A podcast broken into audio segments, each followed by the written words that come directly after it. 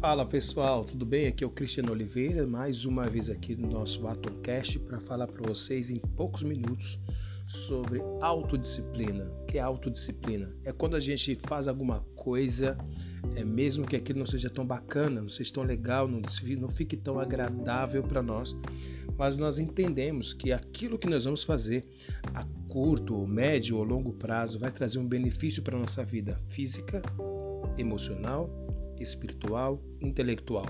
E para isso nós devemos abrir mão de algumas coisas, tipo dizer não para algumas coisas que nós gostamos, e isso não é radicalismo. Radicalismo é a gente viver de uma forma é, onde a gente vai ter um resultado que a gente não espera para nós.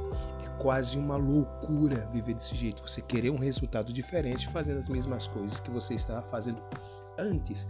Então, a autodisciplina, ela no começo ela te machuca, ela te deixa um pouco desconfortável, mas no, no passar do tempo você vai percebendo que o seu corpo, a sua mente, sua vida intelectual, seus estudos, tudo vão mudando aos poucos.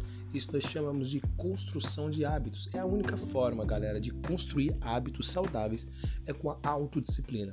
Então, se a gente pode te dar uma dica, se eu posso te dar uma dica hoje do que você tem que fazer, é comprar livros, é ver áudios, é ouvir áudios, ver vídeos e filmes que trabalhem a autodisciplina, né? Principalmente os, os vídeos de esportes é, motivacionais que mostram que, o que as pessoas precisam fazer para chegar nos seus objetivos, desde que essas ações estejam dentro dos princípios é, de um estilo de vida saudável, nos, nos aspectos que eu já falei para você, físico, emocional é, e espiritual não transgredindo nenhuma das regras dos princípios é, saudáveis da vida. Né? Não adianta querer alcançar um objetivo e destruir outra área da vida. A autodisciplina é você visualizar sua vida como um todo e ver o que é bom para você como um todo, né? corpo, alma e espírito, e trabalhar em cima disso. Então é isso aí. Essa é a dica de hoje.